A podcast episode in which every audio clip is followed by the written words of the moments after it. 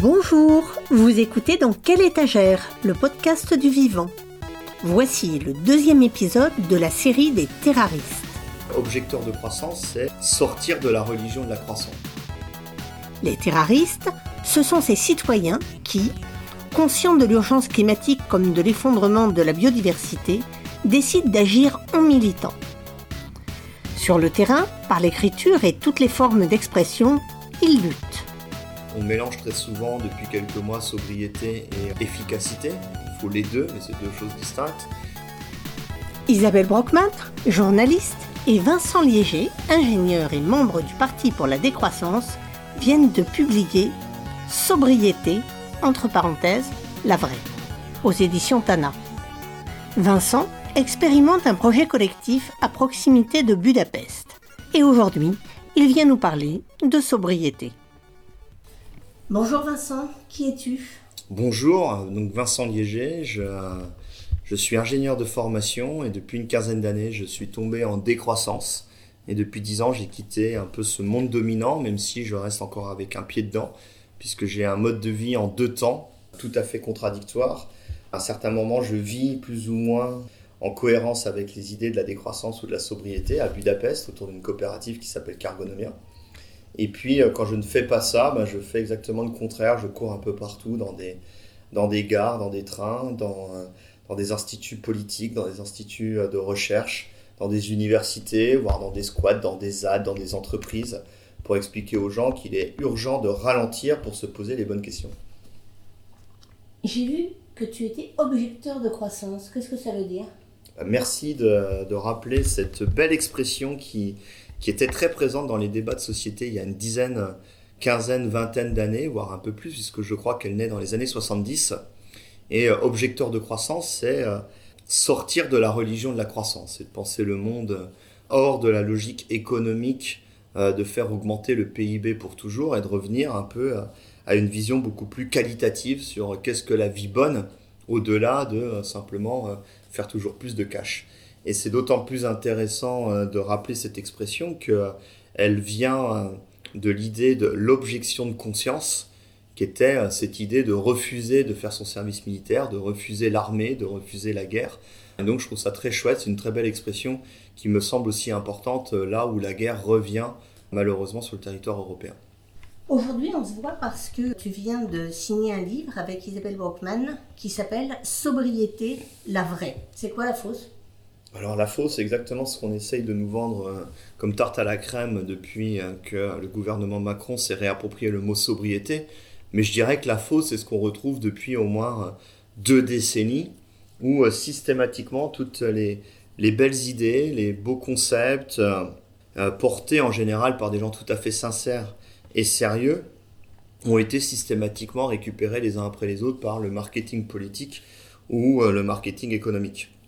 C'est ce qu'on a pu voir avec le développement durable, c'est ce qu'on a pu voir de manière extrêmement spectaculaire avec euh, l'économie du partage, qui est un très beau concept, d'ailleurs on trouve beaucoup de choses qui viennent de l'économie du partage dans notre livre.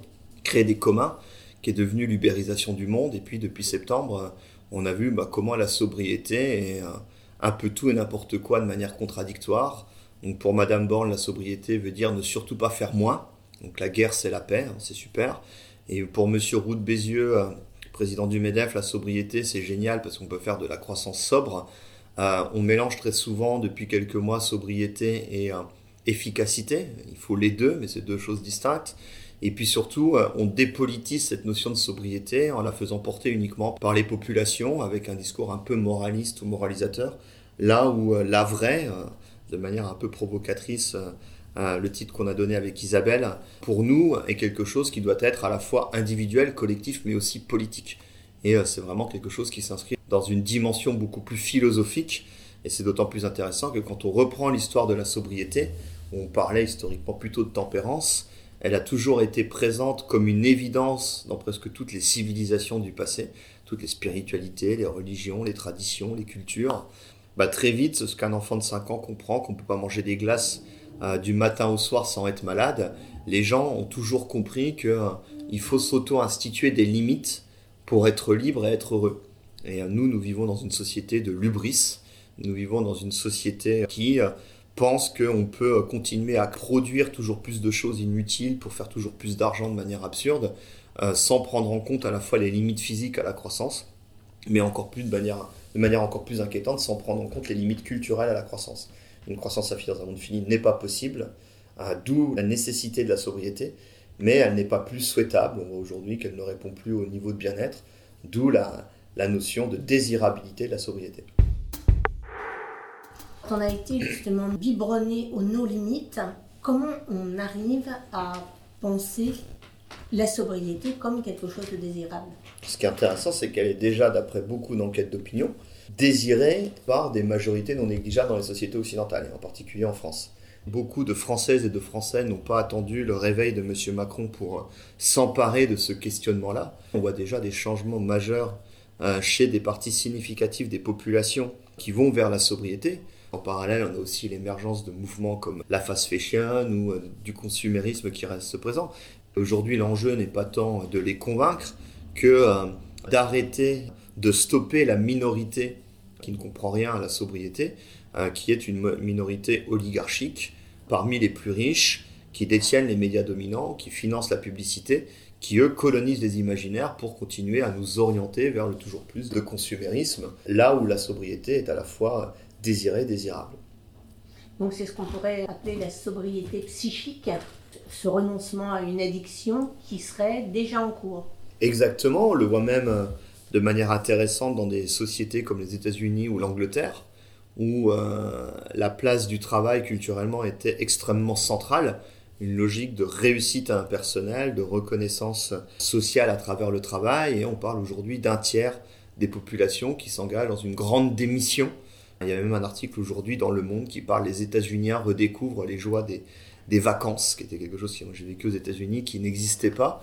Euh, le premier confinement qui a été mis en place pour celles et ceux qui avaient la chance ou la malchance d'avoir des bullshit jobs et non pas des boulots, euh, des premiers de corvée euh, essentiels à la survie de nos sociétés, bah, les gens se sont questionnés sur le sens de la vie. On s'est rendu compte que faire des PowerPoint toute la journée n'était peut-être pas riche de sens et si utile que ça, ou travailler dans des milieux comme l'automobile ou la, ou la publicité ou l'armement n'étaient peut-être pas des priorités pour le bien-être de notre société et comment on peut se réapproprier ses savoir-faire, son temps, ses compétences comment aussi on se réapproprie un autre rapport à l'alimentation, à ses enfants, aux autres, au temps de manière générale. Et je crois que ces dynamiques sont, euh, sont déjà bien présentes dans la société, malgré tous les blocages qu'il y a et les aliénations qu'il peut y avoir autour de notre système économique et des technologies dont on dépend.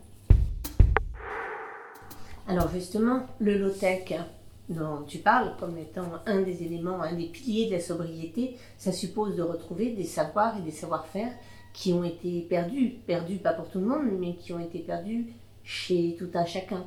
C'est extrêmement intéressant parce que la, technique, à travers l'innovation, à travers euh, la productivité améliorée, nous a toujours été vendue comme un, pilier fondamental vers une utopie d'une société qui serait une société de loisirs, une société où on aurait plus de temps libre, etc. Le vécu que l'on a ces dernières décennies de toutes ces innovations techniques, technologiques, et plutôt le contraire. Aujourd'hui, on est dépendant de techniques extrêmement complexes dont on ne maîtrise plus la technologie, ni de réparer, de partager, de remettre en place, sauf quelques minorités. Des techniques aussi toujours plus aliénantes, c'est-à-dire que ces techniques vont substituer des savoir-faire que l'on pouvait avoir et qu'on partageait et que l'on n'a plus. Sans GPS, les gens ne savent plus se repérer même dans leur quartier. Là où euh, avant, on savait euh, euh, se donner rendez-vous quelque part sans se perdre, on savait demander à quelqu'un dans la rue de nous aider pour nous guider. D'ailleurs, aujourd'hui, si on demande son, chemin dans, euh, dans la rue à quelqu'un, la première question, ça va être Ah, mais t'as plus de batterie. Et la personne va prendre son portable pour chercher une adresse dans son propre quartier. Donc, et les low-tech, comme la sobriété, comme la décroissance, sont des mots euh, qui invitent à se poser la question, non pas de tout rejeter d'un revers de main, mais de se réapproprier de manière intelligente tout ce qu'a apporté du développement qui est tourné vers des seuils de contre-productivité au service du bien-être. Et euh, pour cela, il y a des limites, comme dans la sobriété, à la complexité d'une technologie. C'est-à-dire que plus une technologie va être complexe, bah plus elle va euh, devoir euh, aller chercher des matériaux difficiles à extraire en petites quantités qui vont être disséminés et qui ne seront plus réutilisables. Donc plus il va y avoir un impact environnemental et de l'exploitation de personnes derrière extrêmement fort. Mais aussi, plus il va y avoir la nécessité de se reposer sur une expertocratie, c'est-à-dire une minorité de sachants qui vont décider euh, de ce que l'on souhaite faire. Et donc s'imposer la sobriété aux techniques, c'est savoir où est-ce qu'on met le curseur et aussi faire preuve d'innovation et de créativité autour de l'open source, autour des savoir-faire partagés, autour de la mise en commun et des techniques et des outils dans le but d'avoir une vie bien meilleure et de répondre véritablement à nos besoins, là où aujourd'hui la technique nous advienne toujours plus. C'est ce que propose l'atelier paysan. Exactement. Moi qui suis ingénieur de formation, je trouve ça extrêmement passionnant de mettre à profit ce que j'ai pu apprendre en école d'ingénieur qui était détourné vers une logique purement productiviste et orientée vers l'organisation scientifique du travail. Il y a des compétences, des connaissances qui peuvent être orientées vers euh, des organisations de travail ou euh, comment on va rendre les tâches dures les moins dures possibles, comment on va partager les, les savoir-faire, comment on va créer des outils comment on va mettre à profit euh, des, connaissances dans le but de faire de l'agriculture sans se casser le dos bêtement, sans se faire mal. Et puis en même temps, quand on parle de permaculture et de low-tech, c'est aussi mettre l'innovation au service d'une agriculture régénérative, de la biodiversité locale, qui s'accompagne aussi d'une approche interdisciplinaire. C'est-à-dire, on articule la technique avec des enjeux économiques, de joie de vivre, anthropologiques, philosophiques, avec des enjeux d'organisation des tâches difficiles. C'est-à-dire que la technique n'est pas euh, quelque chose de neutre à développer dans des labos de recherche avec des ingénieurs performants euh, sans comprendre les impacts. C'est quelque chose qui doit s'articuler à toute une réflexion sociétale. Et quand on parle aujourd'hui euh, des réseaux sociaux et des téléphones portables qui sont arrivés dans nos poches il y a, il y a moins de 15 ans, on a des outils qui sont d'une performance effroyable, mais on est incapable de comprendre quel est l'impact sociétale sur nos cerveaux, sur nos liens, alors encore plus sur nos enfants. Aujourd'hui, euh, la panique euh, chez tous les parents, mais pas que les parents, le corps enseignant. Comment ces outils-là, qui étaient censés nous libérer, deviennent extrêmement toxiques et inquiétants. On a perdu totalement le contrôle. on ne parle même pas de ce que ça coûte. Alors ça, c'est un autre débat. C'est un, très bel objet qui paraît tout propre, qui pèse quelques dizaines de grammes dans notre poche, représente euh, des dizaines de kilogrammes de matériaux extraits et euh, très souvent extrait par des personnes dans des conditions très difficiles. On peut prendre l'exemple du cobalt euh, au Congo, euh, extrait par des enfants dans les conditions que, de guerre que l'on connaît. Grâce auxquelles on devient dépendant des banques. Exactement. En plus, c'est des outils qui nous poussent à, rester le hamster dans sa roue. On doit accepter toujours plus de bullshit jobs inutiles pour rembourser le prêt et acheter des choses inutiles que l'on contribue à fabriquer. Heureusement, l'économie du loisir est là et l'économie du voyage nous permet euh, d'avoir quelques moments euh, de détente Alors, euh, je vais commencer par le loisir. La société de croissance devait nous amener beaucoup plus de loisirs. Aujourd'hui, le loisir est devenu une marchandise comme une autre. D'ailleurs, on n'a pas tant que ça quand on regarde le détail. La promesse qui était de travailler beaucoup moins et d'avoir beaucoup plus de temps libre s'est avérée pas si juste que ça. D'ailleurs, c'est intéressant, dans les classes bourgeoises, historiquement, le fait de travailler était considéré comme, euh, comme une aliénation. Aujourd'hui, dans les classes bourgeoises, on aime des start-upers. Donc on voit comment euh, la croissance est aussi accompagnée d'un rapport malsain au travail et donc euh, à la question du loisir. Aujourd'hui, ce loisir marchandisé est, juste une logique de consommer toujours plus pour dépenser plus et donc travailler plus pour produire plus et ainsi de suite. Donc on est toujours le hamster dans sa roue. Hein, le loisir doit être avant tout un temps choisi, et c'est intéressant. Là, hein, je l'évoquais tout à l'heure, la période Covid a montré, euh, quand on se retrouve seul à la maison, avec ou sans les gamins, si on en a ou si on n'en a pas, à faire la cuisine, à se réapproprier un, autre rapport au temps, on se rend compte que la vie peut être tout à fait différente. Et puis quand on regarde l'histoire du rapport au loisir, on se rend compte que par le passé, bah, il y avait beaucoup plus de temps libre. En fait, c'est la révolution industrielle qui a inventé ce travail contraint, a inventé la, la notion de travail telle qu'on connaît, avant on parlait d'œuvre. Au Moyen Âge, quand on trouvait un nouvel outil qui améliorait la productivité, on ne, produisait pas plus, ce qui n'avait pas de sens, il n'y avait pas de marchés internationaux, donc ça ne servait à rien de produire plus, puisqu'on avait déjà suffisamment. Aujourd'hui, on est très très très loin de, cette approche-là, donc la notion de loisir est, à se réapproprier. Et sur la deuxième partie de la question sur le voyage, c'est extrêmement intéressant. une minorité, il hein, faut rappeler que c'est moins de 10% des gens qui prennent l'avion et 1% euh, des gens qui représentent la grande majorité des trajets en avion. Donc quand on parle de voyage, c'est un phénomène qui représente une minorité de la population sur cette planète, mais euh, chez les Occidentaux, on a développé un voyage de masse qui d'ailleurs génère énormément de mots MAUX dans tous les centres-villes euh, historiques. Hein, c'est le cas dans le centre de Budapest où j'habite ou dans le centre de Paris. Là, on enregistre ce podcast. Ça, c'était censé réunir les gens, mais ça a créé des Disneyland marchandisés à ciel ouvert qui sont un non-sens. Et la sobriété, là aussi, c'est rappeler que voyager sans rencontrer, ce n'est que se déplacer. Et que l'enjeu, bah, c'est de retrouver les joies du vrai voyage, qui nécessairement bah, passe par d'autres formes de mobilité, beaucoup plus douces, dans un temps long et beaucoup plus dans la rencontre. La sobriété, c'est pas la fin du voyage, mais c'est le renouveau du voyage que l'on ne sait plus faire aujourd'hui, loin du, du Airbnb avec ses meubles Ikea et euh, du vol low cost où on va faire le selfie euh, dans une logique de performance euh, devant tel lieu sans rencontrer aucune personne du pays qu'on va visiter puisque les personnes du pays n'habitent plus dans les quartiers là où on va aller puisque c'est devenu des, des centres touristiques à ciel ouvert. Sans compter qu'il y a des voyages qui peuvent être dans la région d'à côté. Bah, je dirais que quand on, on fait un pas de côté, le voyage, il commence quand on sort de chez soi. Quand je dis voyager, ça peut être quelque chose de déroutant, c'est-à-dire aller rencontrer des gens qui ne pensent pas nécessairement comme nous. Parce que le voyage, c'était ça. Là, aujourd'hui, le voyage, il est organisé dans une logique consumériste pour qu'on ne soit surtout pas choqué. On va retrouver les mêmes restaurants, les mêmes magasins. Comment tu te positionnes, alors là, pour le coup, philosophiquement, par rapport au temps? Je crois que c'est un des enjeux centraux. La seule richesse que l'on a quand on arrive sur cette planète, c'est le temps. Ça me fait penser aux travaux d'un Bernard Maris, euh, malheureusement décédé, euh, assassiné dans les attentats de Charlie Hebdo, qui a eu toute cette réflexion sur euh, notre rapport au temps, au travail, à l'accumulation, dans une société capitaliste, dans une société de croissance, qui consisterait à accumuler toujours plus de choses, une fois de plus, comme le hamster dans sa roue tout au long de notre vie, avec un, espoir inconscient vain que quand on arriverait à, la fin de sa vie, on aura accumulé suffisamment pour s'acheter l'immortalité. Il y a cette fameuse euh, fable qu'il raconte très bien où euh, un pêcheur mexicain fait la sieste sur sa plage, euh, sur son bateau, de, son petit bateau de pêche, et puis il y a des touristes de Wall Street qui sont en vacances sur la plage du pêcheur mexicain et qui le voient et qui disent mais, mais qu'est-ce qu'il fait ce fou? Et qui vont, qui vont l'interpeller sur son, sur son bateau, qui le réveillent et qui lui disent mais pourquoi tu fais ta sieste? Alors tu pourrais pêcher beaucoup plus Puis lui répond ah, mais si je, pêche plus, qu'est-ce que je ferais Donc ils lui disent bah, tu pourrais mettre du poisson en boîte, en vendre, et puis avec les profits, tu pourras acheter un bateau plus grand, donc pêcher encore plus, etc. etc. Donc le modèle de société de, croissance tel qu'on connaît. Et puis euh, à la fin de la discussion, le pêcheur mexicain il dit ouais super, donc j'aurais fait plein de, j'aurais bossé toute la journée, j'aurais créé une multinationale de pêche et ainsi de suite. On ne parle même pas des, enjeux environnementaux et, et euh, de l'effondrement des populations halieutiques. Et à la fin, euh, le pêcheur mexicain, ouais, mais après, après qu'est-ce que je ferais? Les copains de Wall Street, ils disent bah, après, tu pourrais prendre ta retraite et tu pourrais te reposer, t'occuper de tes enfants, euh, voyager, euh, faire de la musique, faire ce que, ce que tu as envie de faire, etc. Et, et là, il répond, c'est ce que je fais déjà.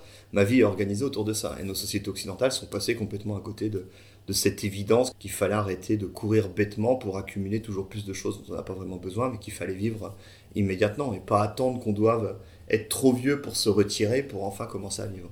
Vaut mieux vivre la belle vie tant qu'on est encore jeune, ce qui ne veut pas dire qu'on n'a pas d'activité. Depuis euh, un, peu plus de 150 ans, on parle de travail, alors qu'avant on parlait d'œuvre. Et travail vient du, euh, latin tripalium, qui veut dire objet de torture. Donc on, est rentré dans un imaginaire dominant dans les sociétés latines, où le mot central, quand on rencontre quelqu'un dans un bistrot, c'est quel est ton objet de torture? Et les enquêtes d'opinion euh, ces dernières années montrent que malheureusement, pour un grand nombre d'entre nous, sauf quelques privilégiés, le travail est devenu un véritable objet de torture. Ça en est déjà un, de manière effroyable pour celles et ceux qui n'en ont pas. Dans une société organisée autour du travail, être au chômage est une humiliation, est une question euh, de péril d'un point de vue survie au quotidien. C'est euh, extrêmement difficile pour les premiers de corvée qui sont invisibilisés, méprisés, mal rémunérés. Et puis ça l'est aussi de manière euh, assez surprenante aussi pour beaucoup des privilégiés qui eux vont souffrir d'avoir des boulots qui sont soit devenus inutiles dans des boîtes de conseil avoir des rémunérations énormes pour produire des choses qui n'intéressent personne, faire des dossiers qui seront lus par personne. Mais ça l'est de manière encore plus violente pour toutes celles et ceux qui ont des talents merveilleux, qui sont utilisés pour faire des choses toxiques et pour la planète et pour le bien commun. Je pense à ceux qui font l'optimisation fiscale, à ceux qui, à ceux qui font de la publicité, etc., etc. Et qui par ailleurs ont délégué aux autres la totalité de ce qui est réellement utile. Exactement, et qui sont d'autant plus frustrés qu'ils ont perdu tous les savoir-faire en termes d'autonomie.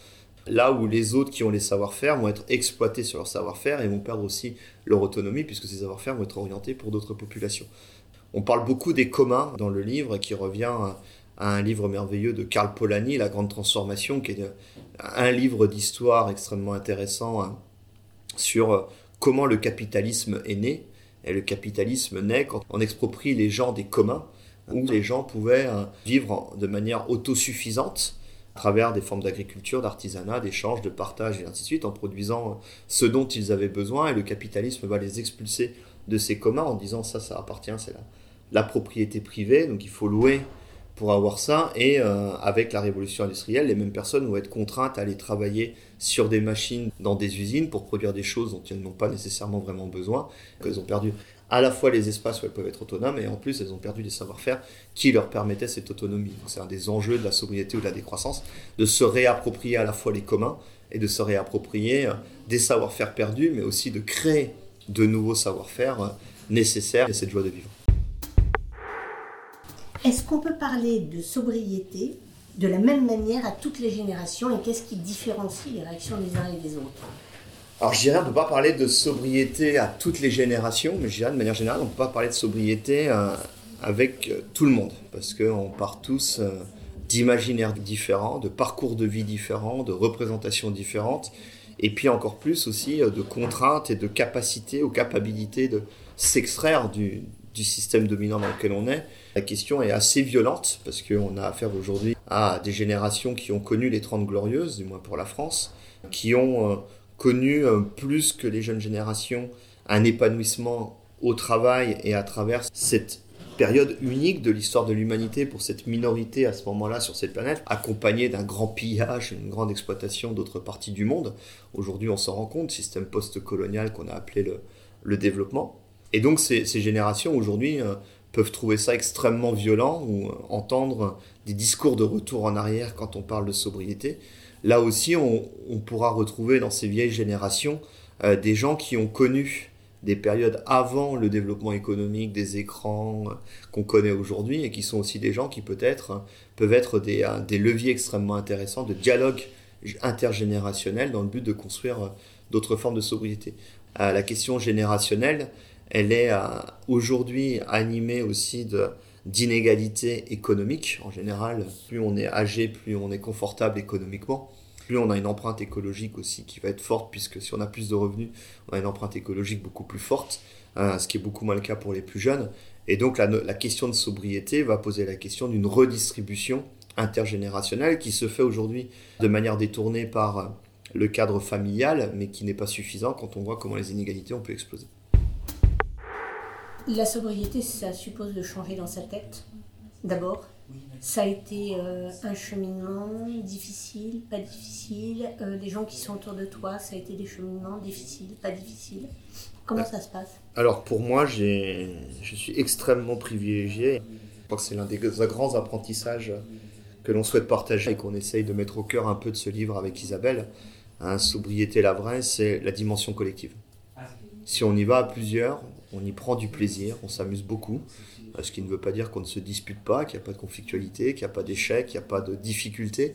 Et le fait d'y aller à plusieurs en prenant le temps, en sortant de l'éco-anxiété, d'ailleurs le fait de faire permet de sortir de l'éco-anxiété, fait qu'on y prend énormément de plaisir. Parce que si on y va tout seul et qu'on y va à l'encontre de sa famille, de ses amis, de ses collègues, et qu'on se retrouve à vouloir monter des projets sur des choses que l'on ne maîtrise pas très bien individuellement et qu'on n'a pas les collectifs autour, ça va être beaucoup plus compliqué. Laisser les gens aujourd'hui qui en grande majorité aspirent à aller à la sobriété faire un chemin individuel ou même que familial est la recette, je pense, perdante pour créer beaucoup de frustration, beaucoup de mal-être et beaucoup d'échecs.